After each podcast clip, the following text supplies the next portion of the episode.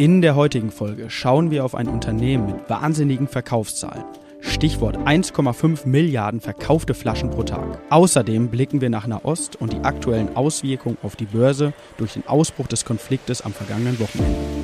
Märkte kompakt. Vermögen, regional, Vertrauen. Der VR Private Banking Podcast Ihrer VR Bank Westmünsterland. Es begrüßen Sie Marco Suttrup und René Aguilar. Die im Podcast besprochenen Inhalte stellen ausschließlich allgemeine Informationen dar und beinhalten keine Kauf- oder Anlageempfehlung und Anlageberatung. Weder die Moderatoren noch die VR Bank Westmünsterland haften für etwaige Verluste, die aufgrund der Verwendung der Informationen verursacht oder damit in Zusammenhang stehen. Ja, und bevor wir auf die aktuellen Ereignisse zu sprechen kommen, natürlich wie immer auch heute am 10.10. .10. ein kurzer Blick auf die vergangene Woche. Eine durchaus gemischte Woche, wenn man die Indizes ansieht, hier in Deutschland, der DAX hat vergangene Woche um 1,02 Prozent verloren. In Amerika hingegen die Börsen im Plus, teilweise sogar rel relativ deutlich. Der S&P 500 legt 0,48 Prozent zu und der Nasdaq, der technologielastige Index, kann sogar um 1,6 Prozent zulegen. Ja, genau, Marc. Und äh, das bestimmte volkswirtschaftliche Thema und Ereignis der vergangenen Woche war tatsächlich dann der US-Arbeitsmarktbericht zum Wochenende hin, also am vergangenen Freitag. Und der US-Arbeitsmarkt zeigt sich weiter von seiner robusten Seite. Im September wurden 336.000 neue Jobs außerhalb der Landwirtschaft geschaffen, fast doppelt so viele wie von Analysten erwartet. Ähm, ja, es wurden so viele neue Stellen in einem Monat geschaffen wie seit Januar nicht mehr. Und daher gab es als Reaktion an den Märkten erst einmal kurzfristig Abgaben. Also die Angst vor weiter steigenden Zinsen aufgrund der Robustheit des Arbeitsmarktes wurde vorerst fokussiert. Äh, also irgendwo die alte Leier, aber du sagtest gerade, dann drehten die Börsen. Ähm, Marktteilnehmer konzentrierten sich verstärkt auf die Verlangsamung des Lohnwachstums. Löhne stiegen leicht geringer als erwartet und die globalen Börsen gingen doch noch, wie du es gerade gerade sagte, sehr, sehr versöhnlich ins Wochenende und Kurszuwächse waren zu verzeichnen. Ja, versöhnlich, die Stimmung an den Märkten und bei den Marktteilnehmern war schon einmal besser. Ähm, dies zeigt auch ein durchaus beachteter Stimmungsindex. Und zwar spreche ich da an der Stelle vom sogenannten Fear and Greed Index. Also der Fear and Greed, also Angst- und Gier-Index, ist ein von CNN Business erstellter Indikator, der die Emotionen der Anleger an der Börse ähm, ja, messbar machen soll. Die Signallinie des Index kann zwischen 0 und 100 schwanken und wird grafisch wie ein Tacho dargestellt. Der Index soll, wie gesagt, die Stimmung am Markt spiegeln. Es gibt die Rubriken extreme Angst, Angst, neutral, Gier und extreme Gier. Und ein Ergebnis von 0 bis 25 stellt extreme Angst dar und ähm, ja, eine Einordnung auf der Skala größer 75 beschreibt extreme Gier. Bei der Berechnung speist sich der Wert unter anderem aus dem Momentum der einzelnen Aktienkurse aus dem S&P 500 gegenüber seinem 125-Tage-Durchschnitt Volatilitäten am Aktienmarkt oder dem Verhältnis von Call- und Put-Optionen, also das Verhältnis zwischen dem Setzen auf steigende oder fallende Kurse einzelner Aktien. Und warum bringe ich diesen Index aktuell gerade an? Ja, in der letzten Woche ist das Barometer unter 25 gefallen, heißt der Markt wird von extremer Angst umtrieben. Was nun aber bei Weitem nicht bedeuten soll, die Flinte ins Korn zu werfen, ganz im Gegenteil. In den vergangenen zwölf Monaten gab es ja dieses Abfallen unter 25 nochmal weitere zwei Male. Ähm, die stellten rückblickend immer sehr, sehr gute Einstiegszeitpunkte im SP 500 dar. Ja, und ich bzw. wir glauben auch aktuell, einen mit Sicherheit nicht ganz unspannenden Einstiegszeitpunkt zu haben. Wohlgemerkt alles ohne Gewähr ja, und bei Eintreten eines ja, entsprechenden Basisszenarios. Und grundsätzlich glaube ich, Marco, ne, das heißt, den Blick zu weiten und irgendwo seinen persönlichen Anlagehorizont auch im Blick zu behalten. Ne? Und äh, das steht, glaube ich, über allem. Ja, und ich sprach vom, vom Basisszenario. Ich glaube, du gehst jetzt im Rückblick nochmal weitere Themen ein. Ne? Ja, genau, René. Du sprachst gerade von Angst und übers Wochenende ist sicherlich die Angst in der Welt nochmal deutlich gestiegen. Jeder hat es mitbekommen über die Nachrichten. Der Großangriff der radikal-islamischen Hamas, der eben auf Israel erfolgt ist. Das ist der blutigste Angriff auf, auf Israel seit Jahrzehnten. Womöglich, über die Gründe wird noch spekuliert, um die Annäherung zwischen Israel und Saudi-Arabien zu torpedieren. Ja, der Flugverkehr mit Israel wurde oder ist zum aktuellen Zeitpunkt weitgehend eingestellt. Israel mobilisiert aktuell 300.000 Reservisten und es ist im Moment noch unklar, neben der Hamas, welche Rolle die libanesische Hisbollah äh, verfolgt und welche Rolle genau auch der Iran bei den Angriffen spielt. Die ähm, Hisbollah selbst oder die Absprachen zwischen Hisbollah und Hamas würden bedeuten, dass, der Israel, dass Israel quasi in eine Zange genommen würde, aus dem Süden von den Hamas und eben aus dem Norden von der Hisbollah. Ähm, die Hisbollah wiederum verfügt vom Iran hochgerüstet wahrscheinlich über etwa 120.000 hochmoderne Kurz- und Mittelstreckenraketen, also ähm, sicherlich auch nicht zu unterschätzen. Und der Iran wiederum selbst liegt an der Straße von Hormuz, die für den Seetransport von Rohöl eine bedeutende Rolle spielt. Und ja, wenn wir jetzt ähm, auf die Finanzmärkte mal schauen, sicherlich nicht ganz einfach bei den ähm, Bildern, die wir übers Fernsehen sehen, vielleicht auch etwas zynisch, wenn wir gleich die Entwicklung der, der Märkte sehen. Stellt alles aber, in den Schatten eigentlich, ne? Ja, genau, genau, stellt alles in den Schatten, aber trotzdem natürlich hier die, die Aufgabe auch darauf einmal zu schauen. Ich sagte gerade, ähm, diese Seetransportstraße, ähm, Straße von Hormuz für, für das Rohöl eben sehr wichtig und das sieht man dann eben gestern auch direkt am Ölpreis, der dann relativ deutlich ansteigt in dem Moment, weil eben befürchtet wird, dass vielleicht Transporte dann nicht erfolgen können. Der Ölpreis in Summe, wenn ich jetzt den Blick etwas weite, mal auf die letzten zwei, drei Wochen,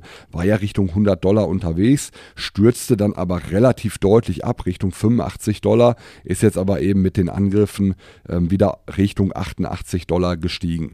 Das vielleicht soweit einmal zum Öl und ich sagte gerade schon mal, die Aktienmärkte, im Endeffekt gestern relativ robust sogar, nachdem ähm, gestern Morgen die Märkte auch erstmal etwas nervös reagiert haben, sowohl der DAX als auch die Futures in den USA im Minus gewesen sind, hat man dann im Tagesverlauf gesehen, dass die Börsen ins Plus gedreht haben, gerade in den USA und wir sehen es auch am DAX heute Morgen, der da steht bei 15.230 Punkten.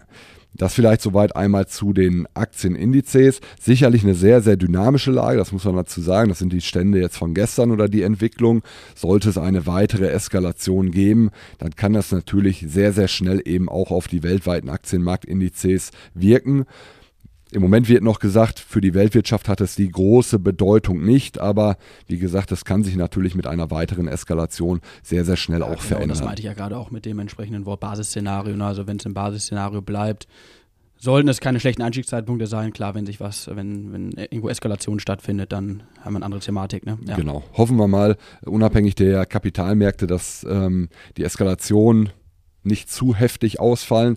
Eine Sache, die sicherlich noch erwähnenswert ist, das ist der Goldpreis. Ähm, wir haben oft darüber gesprochen in den letzten Monaten. Als Art äh, sicherer Hafen fungiert ja der Goldpreis als älteste Währung dieser Welt. Und das hat man eben auch am gestrigen Tag wieder gesehen, nachdem der Goldpreis in den letzten Wochen eher Schwierigkeiten hatte, in der letzten Woche auch 1% verloren hat, sieht man eben mit diesen Angriffen, ja, sicherer Hafen, dass der Goldpreis eben gestern relativ deutlich sogar zulegen konnte auf 1857 Dollar die Feinunze. Also man sieht diese negative Korrelation zum Aktienmarkt am gestrigen Tag sehr, sehr gut.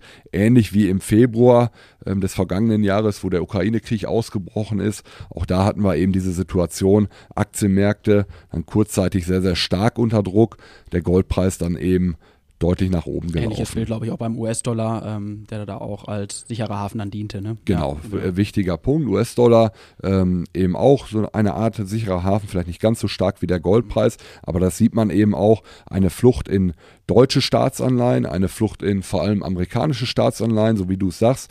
Und äh, das führt eben dazu, dass die Kurse der Staatsanleihen weiter gestiegen sind am gestrigen Tag und die Renditen etwas zurückgekommen sind. Also die zehnjährige deutsche ähm, Staatsanleihe rentiert aktuell bei 2,77 Prozent und die in den USA bei 4,65 Prozent, also schon ähm, relativ deutlich unter den Niveaus der letzten, der vorletzten Woche.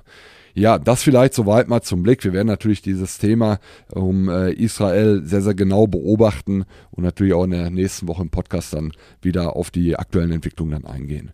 Ja, René, dann schwenken wir, glaube ich, rüber zu den Unternehmensnachrichten. Unternehmensnachrichten, genau. Und ja, wir befinden uns immer noch in der sogenannten Off-Season der Berichtssaison und dennoch sind die, die Aktien ja, von Coca-Cola in der letzten Woche aufgefallen, dass uns allen bekannte Unternehmen aus den USA, ja, ich glaube, es per se ein grundsolides Aktienunternehmen hinsichtlich seines Rendite-Risikoprofils bei irgendwo 47 Prozent Kursgewinn auf Euro-Basis in den vergangenen fünf Jahren, einer soliden Dividendenrendite von dreieinhalb Prozent und relativ gesehen einer geringen, geringen Schwankungsbreite. Und darüber hinaus ja, besteht eine sehr hohe Akzeptanz in der Bevölkerung der Marke gegenüber, als auch und vor allem ein sehr hoher Bekanntheitsgrad. Und laut Aussage des Unternehmens kennen ähm, ja, 94 Prozent der Weltbevölkerung Coca-Cola. Nach dem Ausdruck okay ist es das am meisten äh, bekannte Wort auf der Welt.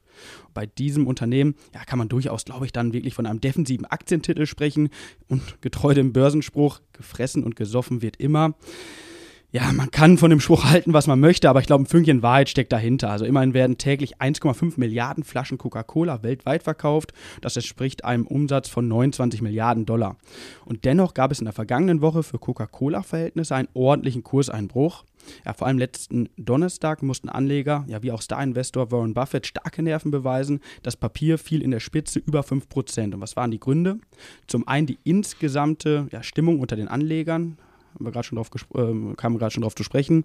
Ja, äh, ja, die Verbindung zwischen den hohen Zinsen in Kombination mit der zu hohen Inflation äh, belastet die Konsumenten und zum anderen vermeldet das weltweit oder der weltweit größte Einzelhändler Walmart leichte Nachfragerückgänge bei Lebensmitteln. Der US-Chef von Walmart ähm, sieht eine Korrelation zwischen einer neuen Klasse von Medikamenten zur Gewichtsreduktion und dem Nachfragerückgang. In einer der vergangenen Folgen haben wir an der Stelle über die Lösung der Firma Novo Nordisk schon mal gesprochen. Und diese Abnehmpräparate könnten dazu führen, sich gesünder und bewusster zu ernähren. Heißt, falls sich die Abnehmpräparate in der Fläche durchsetzen, könnte dies auf den Absatz von ungesunden Lebensmitteln, wie zum Beispiel einer Flasche Cola, wirken viele Konjunktive, Konjunktive und dennoch ja, zeigt der Chartverlauf der Coca-Cola-Aktie, dass der Markt diese Information zumindest mal negativ verarbeitet hat und auch der Trend der letzten zwei, drei Monate ist nicht gut. Seit Ende Juli hat die Aktie circa 15% verloren. Die DZ Bank belegt die Aktie aktuell mit einem Haltenurteil. Ja, mal schauen, wo die Reise hingeht. Aber das soll es auch schon wieder zur Coca-Cola-Aktie gewesen sein. Marco, du richtest den Blick äh, wieder nach Deutschland. Ich glaube, komplett in eine andere Branche. Genau, auch ja. mit nicht solch sensationellen Verkaufszahlen. 1,5 Milliarden Flaschen pro Tag. Ähm, Wahnsinn, ne? ja. Absoluter Wahnsinn, ja. Aber genau, wir blicken nach Deutschland. Autozie der Autozulieferer Scheffler möchte die frühere Conti-Antriebssparte Vitesco übernehmen. Ähm, die Scheffler-Gruppe selbst hat ihren Sitz in Herzogenaurach und zu ihren Produkten gehören unter anderem oder vor allem Kupplungssysteme, Getriebeteile, Nockenwellenversteller, Lager- und Lineartechnikkomponenten und der Konzern verfügt über etwa 83.000 Mitarbeiter. Scheffler selbst ist im S-DAX vertreten Vitesco hingegen kommt aus Regensburg und ist ähm, sogar eine Liga höher, also im MDAX gelistet. Also relativ ungewöhnlich erstmal, wenn man hier liest, dass ein SDAX-Unternehmen ein MDAX-Unternehmen übernehmen möchte. Das Unternehmen Vitesco ist ebenfalls ein Autozulieferer, vor allem für Antriebstechnologien. Vitesco entwickelt Systemlösungen für Verbrennungs-, Hybrid- und Elektroantriebe zu oder der, der Löwenanteil des Geschäfts kommt aktuell noch vom Verbrennerkomponenten. Jüngst konnten aber vor allem Aufträge für die Elektroantriebssparte eingesammelt werden. Und das ist natürlich in der aktuellen oder heutigen Zeit eine sehr, sehr gute und positive Entwicklung. Und gerade im Bereich der E-Mobilität verfügen die beiden Unternehmen über ein gut zusammenes Technologieportfolio. Scheffler bietet den Vitesco-Aktionären 91 Euro je Aktie in Bar. Die Scheffler-Familie selbst wiederum hält bereits auch 50 Prozent der Vitesco-Anteile und die Vitesco-Aktie setzt oder legt dann am gestrigen Montag deutlich zu, stand am Freitag noch bei 75 Euro und ist dann gestern um etwa 20 Prozent Richtung Angebotspreis von 91 Euro gestiegen.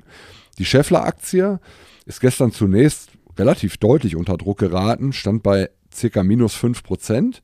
Dann hat der Markt aber wohl doch auch die Vorteile erkannt dieses Zusammenschlusses und auch die Scheffler-Aktie hat dann am gestrigen Tage ins Plus gedreht. Und ähm, ja, von dem her kann man sicherlich für beide Unternehmen dann von einer positiven Entwicklung am gestrigen Tag sprechen. Vitesco ähm, selbst nach dem oder mit dem gestrigen Kurszuwachs 20 Prozent liegt im laufenden Jahr bei mittlerweile etwas über 50 Prozent, also eine sehr, sehr ordentliche Performance in diesem Jahr. Gemeinsam sollen die beiden Unternehmen auf rund 25 Milliarden Euro Umsatz kommen. Und gerade Scheffler, die sich mit dem Umschwung hin zur E-Mobilität bislang sehr, sehr schwer tun, sollen einen deutlichen Schub bekommen. Die DZ Bank hält die Transaktion für sehr, sehr sinnvoll, allerdings auch nicht für sehr überraschend. Also der Markt hat ähm, diese Fusion schon seit längerer Zeit irgendwo im gewissen Maße zumindest erwartet. Ähm, die DZ Bank sagt klar, zu Scheffler kaufen. Der Fair Value liegt bei 7 Euro, der aktuelle Kurs bei 5,70 Euro, also ein Aufwärtspotenzial von knapp 25 Prozent, welches da weiterhin dann noch besteht. Also das soweit mal eine Unternehmensnachricht hier aus Deutschland und dann blicken wir den wir richten wir den Blick in die Region. Ganz genau. Ja, und das erfreulicherweise. Also die Vectron AG aus Münster hat positive Nachrichten geliefert. Als einer der größten europäischen Hersteller von Kassensystemen gab das Unternehmen bekannt, dass ein ja, relativ deutlicher Ertragssprung erwartet wird. Statt einem Ergebnis vor Zinsen, Steuern und Abschreibung von 1,3 bis 2,2 Millionen Euro erwartet man nun ein Ergebnis zwischen 2,2 und 3,2 Millionen Euro. Dieses Ergebnis ist auch der neuen Tochter Arcado zuzuschreiben. Arcado ist seit Anfang des Jahres 2023 eine hundertprozentige Tochtergesellschaft der Vectron AG und definiert sich als einer der führenden Anbieter für Neudeutsch Consumer Activation, also Bereiche wie Couponerstellung, Cashback-Lösungen und Konsumenten-Apps. Ja, und diese, diese Lösungen zählen halt zu den zentralen Lösungen der Arcado. Und diese Kombination tut ähm, dann ja, der Vectron AG sehr, sehr gut. Vielleicht mal interessant zu den Kunden ähm, des Unternehmens ähm, ja, zählen Edeka, Müller, Nestlé, Unilever, Kellogg's, Krombacher, Coca-Cola und viele mehr. Da haben wir die äh, Brücke zu Coca-Cola wieder geschlagen. Der Aktienkurs honorierte die Bekanntgabe mit einem Kursplus von über 2%, fiel dann aber zu Ende der letzten Woche wieder leicht. Und dennoch ist ähm, ja zumindest im Laufe des Jahres ein erfreuliches Ergebnis von 46% plus zu nennen. Langfristig ist die Aktie schon recht volatil und verlor zum Beispiel auf 5 Jahressicht ca. 78%. Ah, das mal kurz und knapp. Ähm, der Weg scheint dann in eine richtige Richtung zu gehen, sollte aber schon wieder gewesen sein mit dem Blick in die Region. Ja, Marco, welcher Weg steht uns denn diese Woche noch bevor? Wir kommen zum Ausblick. Ja, wir haben durchaus spannende Termine für diese Woche, ähm, auch von der volkswirtschaftlichen Seite, vor allem am Donnerstag, am 12.10. Da stehen die Inflationsdaten aus den USA an. Es werden erwartet 3,6 Prozent nach 3,7 Prozent im vergangenen Monat. Das ist sicherlich der Haupttermin. Am Freitag stehen dann noch die, das Verbrauchervertrauen ebenfalls aus den USA an. Sicherlich auch ein Blick wert. Von der Unternehmensseite geht es jetzt richtig los, ne? Genau, zunächst noch etwas ruhiger, okay. ähm, aber du hast recht, äh, es geht jetzt richtig los mit der Berichtssaison zum dritten Quartal am Freitag, ja, okay. ähm, am äh, 13. mit äh, JP Morgan und weiteren ähm, Großbanken eben aus den USA und äh, wie du sagtest, das läutet dann so die, die Glocke ähm, oder den, den äh, Startschuss ein für die Berichtssaison zum dritten Quartal. Dann folgen eben auch die Unternehmen aus dem äh, Big Tech-Bereich in den nächsten Tagen und Wochen und das wird sicherlich sehr, sehr spannend.